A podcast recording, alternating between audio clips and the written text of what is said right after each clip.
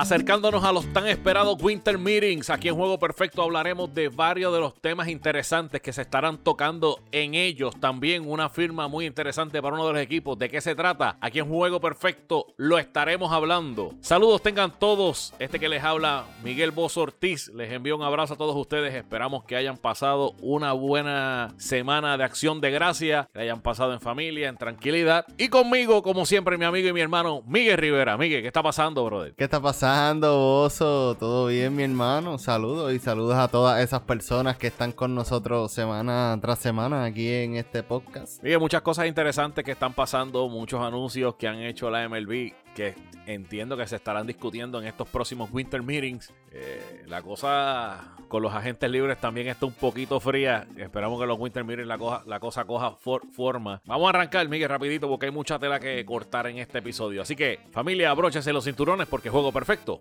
acaba de comenzar.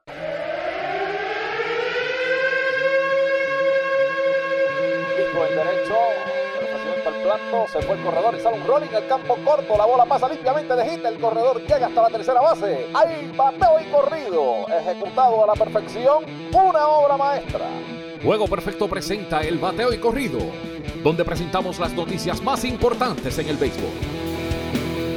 Bueno, y oficialmente le damos comienzo a esta edición número 31 del podcast Juego Perfecto. Miguel, rapidito, eh, las ligas invernales, las ligas invernales de diferentes países del Caribe, ya unas han comenzado, otras están próximas a comenzar. Y la que a nosotros más pendientes estamos, por decirlo así, aunque estamos pendientes a todas las que hay, es la Liga Puertorriqueña, la Liga de, Béisbol Invernal en Puerto Rico, que esta tiene fecha de comienzo sin fanáticos para el 8 de diciembre. Y hay un dato muy interesante y es que solamente van a estar jugando cuatro equipos. Habíamos hablado que iban a estar jugando seis al principio, pero lamentablemente el equipo de los Gigantes de Carolina y los Cangrejeros de Santurce declinaron recesaron este año, ya que con toda esta situación de la pandemia, también con la situación de que no hay fanáticos, pues entendían que no era prudente tirarse al terreno de juego este año. Man, sin embargo, Miguel, en la Liga Dominicana empezó el béisbol el 15 de noviembre, aunque ha sido con varias situaciones con la cuestión del contagio de varios jugadores en los equipos, han tenido que parar y demás, pero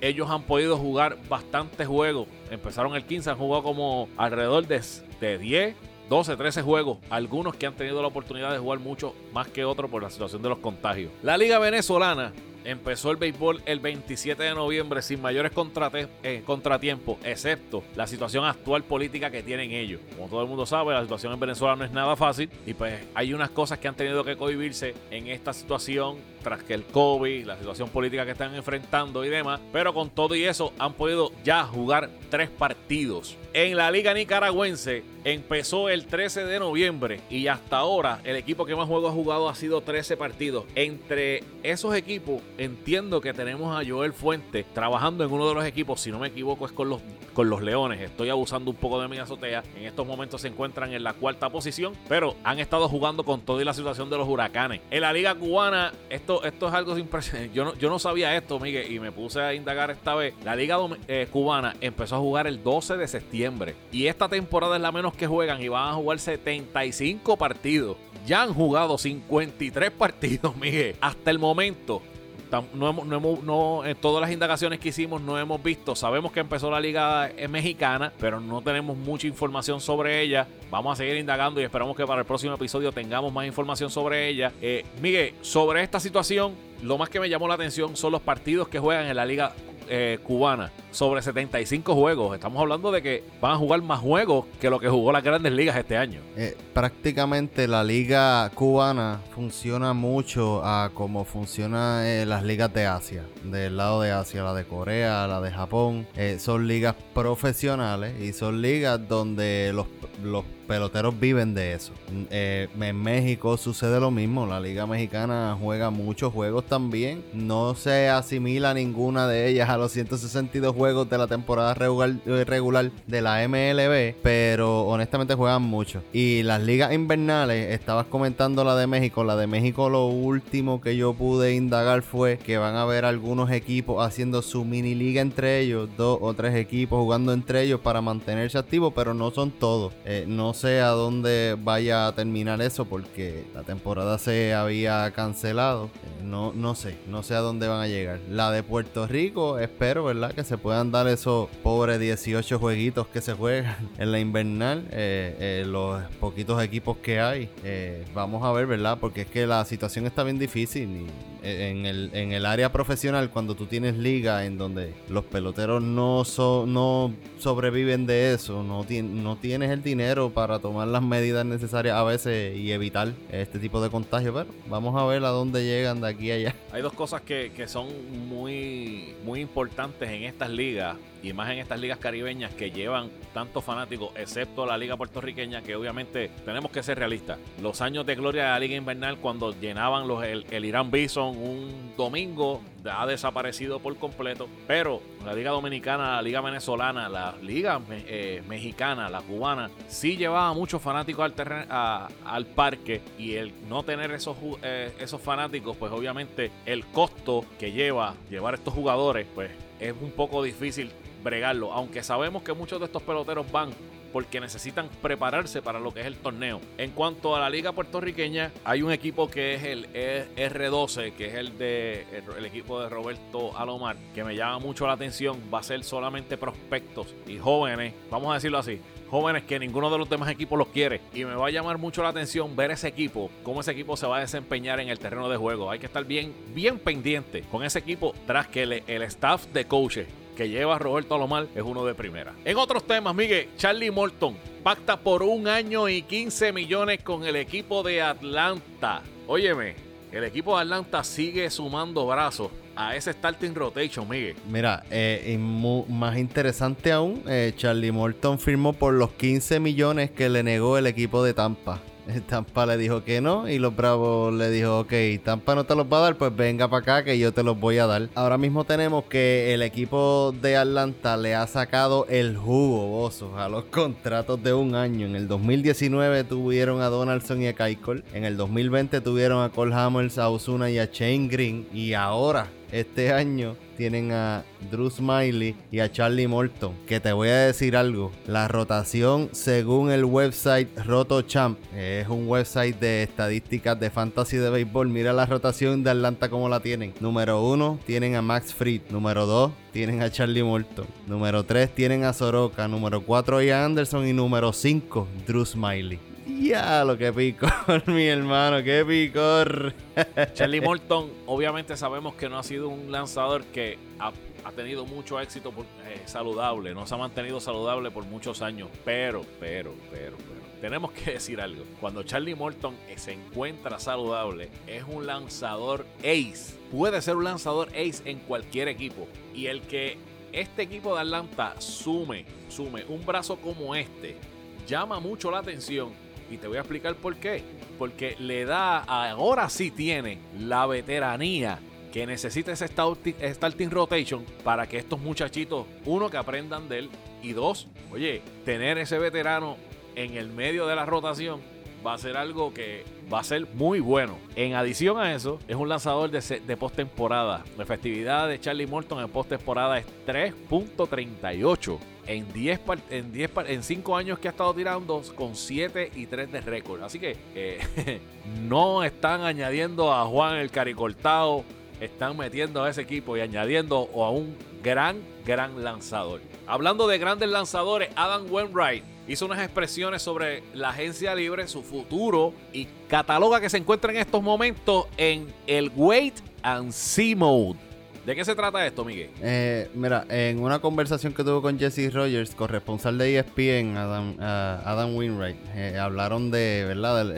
Lo que está pasando en el off-season con todos los peloteros, eh, agentes libres, la pandemia. Winwright, ¿verdad? Comenta que, como tú dices, él y Yadi prácticamente están en esto de ver a ver, a ver qué es lo que pasa. Porque ellos ni tan siquiera saben si San Luis les va a ofrecer algo, si es que, ¿sabes? Si es que les va a ofrecer. Y entonces ahí es donde viene, ¿verdad? Toda esta incertidumbre que se dice que se va a estar esperando hasta diciembre 2, que es el último, es la fecha final para extender los contratos a estos peloteros que están esperando arbitraje. Y eh, que conste, no se ofrece arbitraje, el pelotero queda gente libre y se espera que pase mucho en, esta, en este season. Eh, por ejemplo, el equipo de Atlanta tiene 8 peloteros que están en arbitraje. Probablemente los retengan los 8, pero muchos equipos no van a hacer eso, porque no tienen la flexibilidad que tiene Atlanta, por ejemplo. Vamos a ver, pero Winwright lo que dice es que está esperando la situación, que él dice que él entiende a San Luis y que está bien agradecido con, la, con los fanáticos y con la organización, pero que San Luis depende de los fanáticos para sufragar los gastos de los peloteros porque no es un mercado grande. Y me puse a investigar más allá, vos soy San Luis, la ciudad de San Luis está número 23 en Estados Unidos en mercado, en tamaño de mercado. estamos diciendo que es de lo del medio. Y mira lo más interesante, desde el 2013 al 2019, San Luis ha estado número 2 en la Liga Nacional en asistencia al parque, detrás de los Dodgers de Los Ángeles. Estamos hablando de mega ciudad y está San Luis o el de San Luis va al parque. En el 2019 los Cardenales estuvieron número 2 en asistencia en las grandes ligas. Eso dice mucho y a la misma vez las palabras de Winwright dan a entender los Cardenales que son duros mi hermano, y no les gusta no les gusta gastar en esta situación, se van a poner más duros todavía probablemente no veamos esos veteranos, Winwright que le ofreció 15 años y Yadiel que prácticamente su carrera completa ha sido ahí, probablemente no los veamos en el 2021. ¿Entiendes que un contrato de un año el equipo de los de los Cardenales no se lo dará para terminar su carrera siendo un cardenal forever? Yo te soy bien honesto. No creo que la situación en la que se encuentra ahora mismo las grandes ligas, ellos estén dispuestos, porque son veteranos, pero son veteranos que cualquier otro equipo les va a ofrecer. Eh, y eh, eh, por ejemplo, en, el 2019, cuando se acabó la temporada del 2019, hubo muchos comentarios de que Donaldson se quedaba en Atlanta. ¿Qué pasa? Que Atlanta estaba dispuesto a ofrecerle un contrato de un año más. Vinieron los Twins y le ofrecieron cuatro años, 92 millones. Ese, eh, eso es lo que va a suceder con un veterano, por ejemplo, como Yadier Molina y Winwright, que probablemente no consigan uno, consigan un contrato de dos años a un precio que ponle que cobren 10 millones cada año. Yo no creo que San Luis vaya a gastar los 10 millones y mucho menos cuando tú muy bien sabes que en lo que es la rotación y la posición de catcher hay que evolucionar ya en el equipo, hay que moverse porque ya lo que hay no sirve, no es que no sirva, es que ya es tiempo de moverse. Adam Wainwright es tres veces jugador de estrella, dos veces cuanto de oro, una vez bate de plata, ganador de bate de plata, ha sido campeón en el 2006 167 victorias, 98 derrotas para una efectividad de 3.38 y ha lanzado 2169 y un tercio de entrada con 1830 ponches. El whip 1.225 y el guard se encuentra en estos momentos en 41.0. Con lo que hemos visto hasta ahora, Miguel, si Adam Wainwright se retira hoy, de aquí a cinco años, las probabilidades de que sea Hall of. El Salón de la Fama y mucho más cuando fue parte de todos los campeonatos de San Luis y en uno de ellos fungió como relevista siendo iniciador. aquí hay que ser honesto. San Luis, mientras Winwright estuvo en su pick, estuvieron ganando campeonatos y eso pesa mucho adicional a los números impresionantes que tiene como, como lanzador. Ganarte un guante de oro dos años como lanzador no es tan sencillo como la gente piensa. Tú no tienes tantas oportunidades y en una liga que él jugó en una liga donde se tocaba, porque antes en la nacional, cuando él está en su pick, se tocaba. El lanzador cubría mucho más terreno. Ahora ha ido alejándose de eso mucho más. Y es un tipo que ha estado el año pasado, 39 años de edad, Bozo. Literalmente fue el lanzador número uno del equipo de los Cardenales. Hay que, hay que, hay que dársela, hay que dársela. Y él es Salón de la Fama, sin duda alguna. El año pasado tuvo una efectividad de 3.15. O sea, en la central a enfrentarse a equipos no tan solo de la Liga Americana en la central, sino también de la Nacional, que son equipos que tienen ofensiva. 3.15 de efectividad es muy bueno. Vamos a estar muy pendientes a Adam Wainwright y qué va, dónde va a terminar esta temporada este año. A mí me gustaría que se quedara en San Luis, al igual que Yadier Molina. Vuelvo y digo, no me, molestaría que Yadier termine siendo un Yankee, pero la realidad es que me gustaría que termine en ese equipo de los Cardenales. Y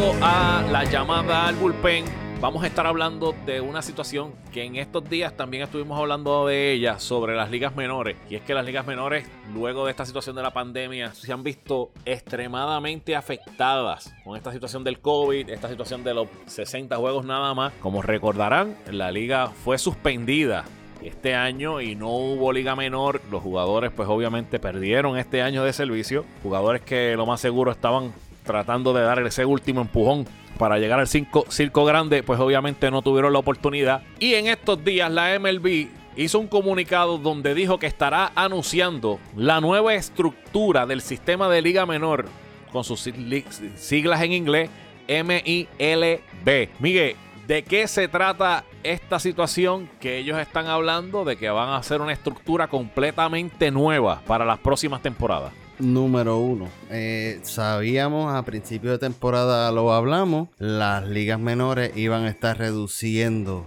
la cantidad de equipos de 160 a 120 equipos. Vamos a empezar por ahí, esto antes del COVID, mucho antes. ¿Qué pasa? Con la pandemia, las grandes ligas se ven a la tarea de que, mira, nosotros necesitamos mantenerlos afiliados, pero no se puede seguir haciendo como se estaba haciendo en años anteriores y la MLB decide sacar el sistema que tenía eh, de gobernanza, como quien dice, en la MILB, en la, en la Organización de Ligas Menores, y ahora la MLB tiene total autonomía de lo que está sucediendo en las ligas menores. ¿Qué pasa con esto? Ahora mismo el COVID, tú, tú sabes que este año fueron por regiones se jugaron por regiones, fueses americano nacional, si estabas en el este, jugabas todo el tiempo en el este. Eso es lo que está sucediendo con las ligas menores. De la manera que lo están dividiendo, están moviendo algunos equipos arriba a clase a, a, AAA, están bajando algunos equipos de AAA a clase A, que pasó con el equipo de Fresno eh, de California, el equipo afiliado a la organización de los Washington National Bossos de AAA desde el 98. Son equipos de afiliados de AAA, comenzaron con los San Francisco Giants y ahora les dijeron o vas a clase A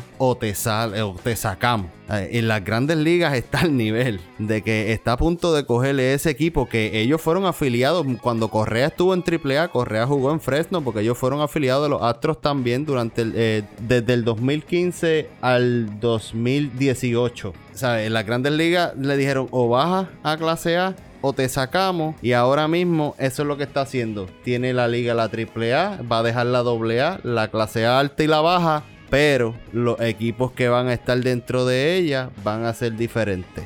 Muchos equipos se van a quedar afuera y lamentablemente vamos a ver muchos agentes libres peleando, ¿verdad? Y dolidos por la situación. Sabemos también que las grandes ligas están intentando, eh, la MLB está buscando hacer algo al respecto, pero poquito a poquito se va a ver eso. De cantazo te lo van a quitar y poco a poco lo van a poner. Esto no abrirá a que ligas independientes tengan más equipos en sus ligas, porque como tú estás diciendo, menos, menos van, van a haber menos equipos, por ende, menos jugadores van a tener la oportunidad de estar jugando en esas ligas profesionales que estén afiliadas a la MLB. Pero acuérdate que ya existen ligas independientes, o sea, habrán la oportunidad de abrir más ligas entonces independientes que ayuden a que estos peloteros se mantengan jugando, que sean unas ligas un poco más fuertes de los que son ahora mismo y que pues mira, que sean vistosas para el ojo del scout, que cuando uno ve que esté jugando en, en esas ligas afiliadas resbale, pues mira, allí hay un chomaco que está jugando en el Independiente que puede hacer el trabajo.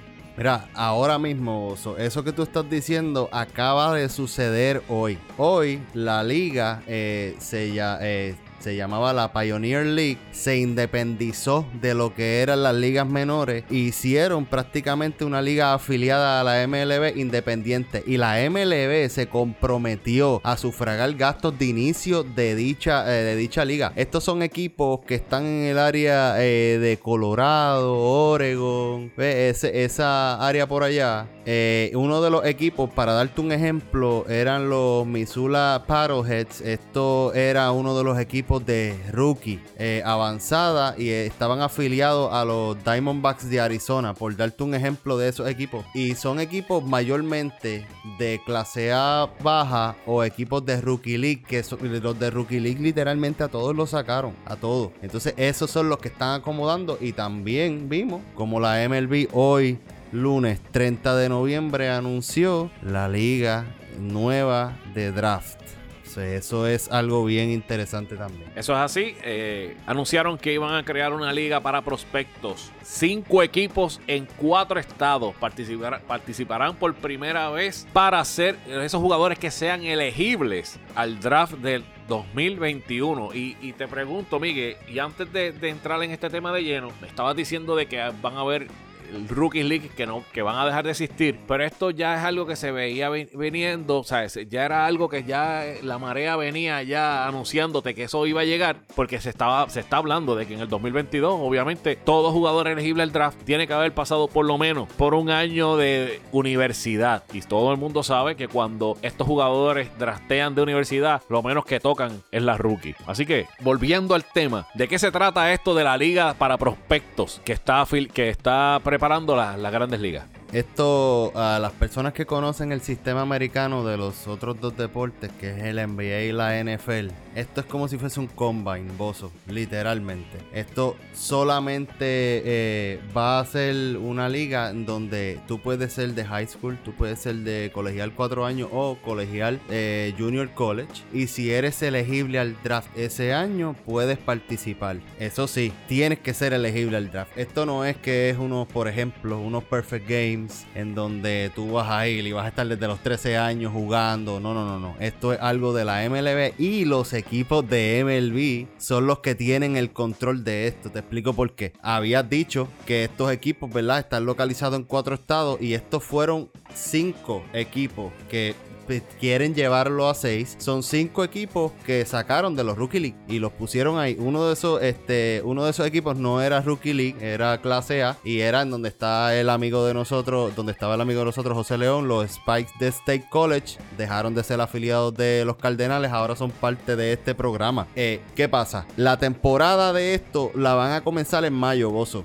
En mayo está acabando ya la temporada colegial, ya la temporada de high school también está acabando y está comenzando la serie mundial de colegio de la NCAA. ¿Qué pasa con esto? La primera mitad de la temporada, Bozo, va a ser un showcase. Va a ser showcase para los peloteros elegibles del draft y como te dije, sea high school, sea colegio de 4 años, junior college y esto sigue hasta lo que le van a llamar el break de descanso del All-Star Break y el All-Star Break para esta liga específica, Bozo, va a ser días durante el draft. Ese va a ser el medio de la temporada de esto. Bien interesante que dicen que ahí los equipos van a dejar que los peloteros sigan jugando. Ellos son elegibles todavía a firmar contrato. Si quieren aumentar el contrato, te puedes seguir exponiendo ahí. No tienes que jugar necesariamente, pero los peloteros que van a estar en la segunda parte de esta temporada tienen que ser elegidos por el equipo, por los equipos de grandes ligas. Esto, los peloteros que vamos a ver en la segunda parte de la temporada de el MLB Draft League son peloteros elegidos por los sistemas de scouting de grandes ligas y haber pasado el proceso de todo el showcase y todo. Esto literalmente va a ser como una liga de colegio de verano.